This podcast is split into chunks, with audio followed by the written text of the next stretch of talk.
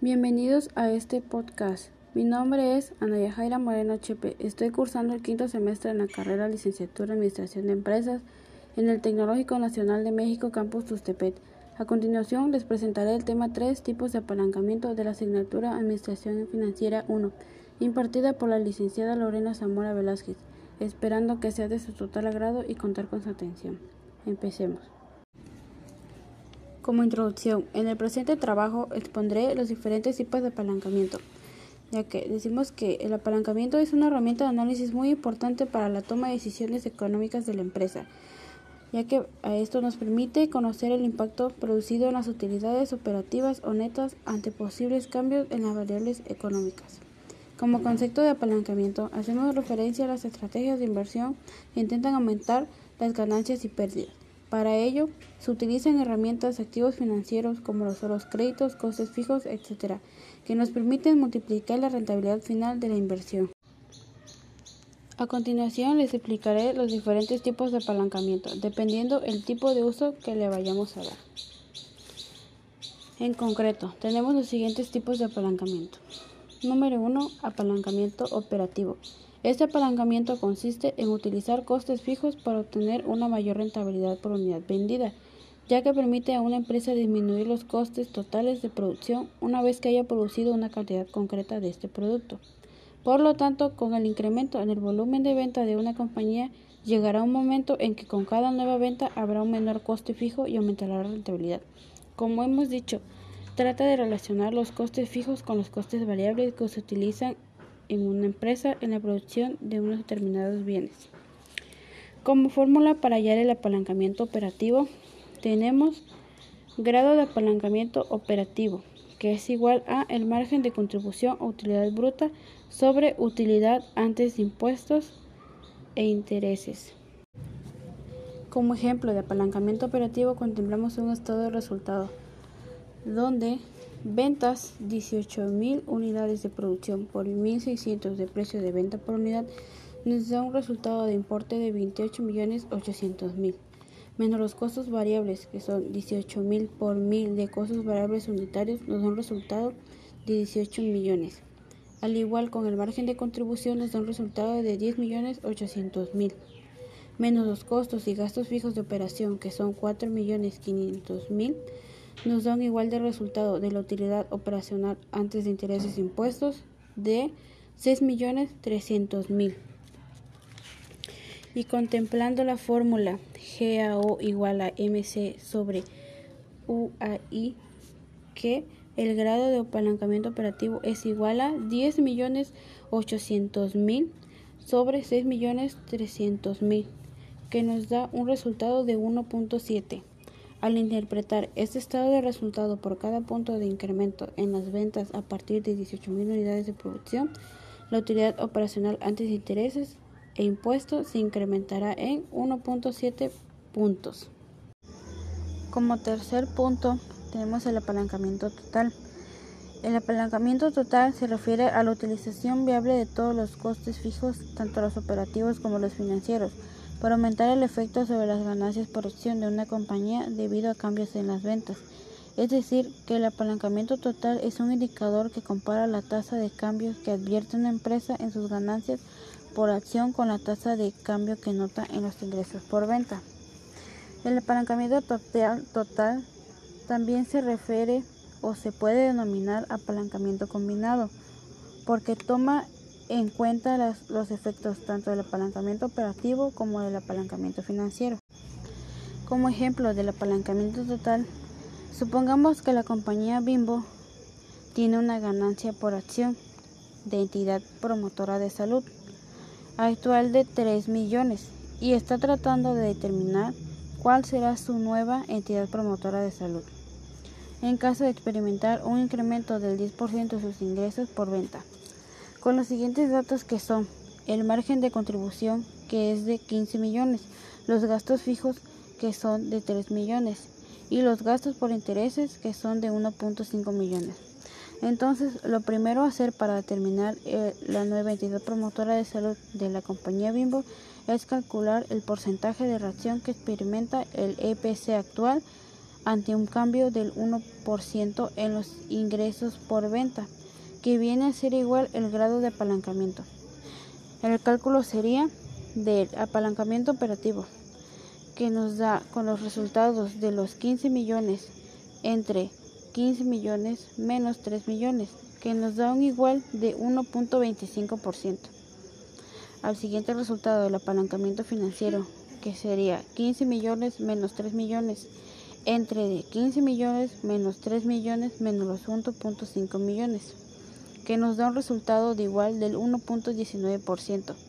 Por lo tanto, el apalancamiento total sería el resultado del apalancamiento operativo del 1.25% por el resultado del apalancamiento financiero que es el 1.14%. Con este resultado nos da un igual de 1.43%. Así, el apalancamiento total para la compañía Bimbo es de 1.43%. Este valor se puede utilizar para que la empresa pueda establecer cuál será su nuevo EPC.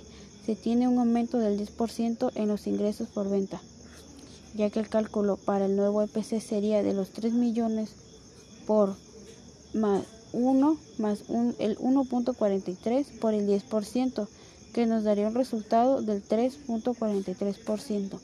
Este resultado sería el nuevo EPC, entidad promotora de salud de nuestra compañía Bimbo. Como siguiente punto explicaremos los riesgos financieros. ¿Qué son los riesgos financieros?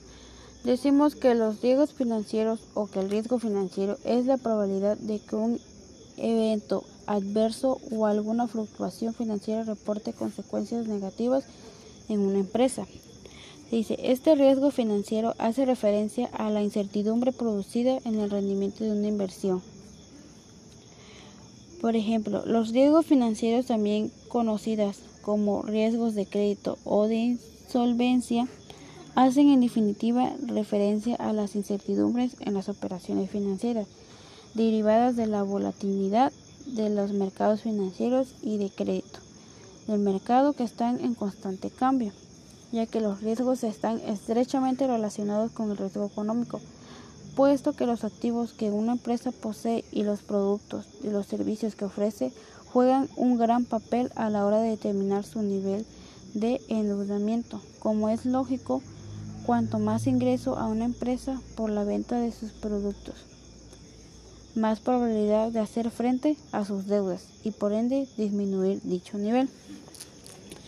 El riesgo financiero puede entenderse al igual como la probabilidad de tener un resultado negativo e inesperado debido a los movimientos del mercado, ya que estos riesgos pueden provocarse por una mala administración de los flujos de caja o por los riesgos relacionados con ingresos por debajo de lo esperado, que al igual existen diferentes causas por las cuales puede suceder un riesgo, como lo son la administración inadecuada, el endeudamiento elevado, las variaciones de cambio o en las tasas de intereses, las operaciones de mercado o inversiones con alto grado de inseguridad y la falta de información para tomar decisiones.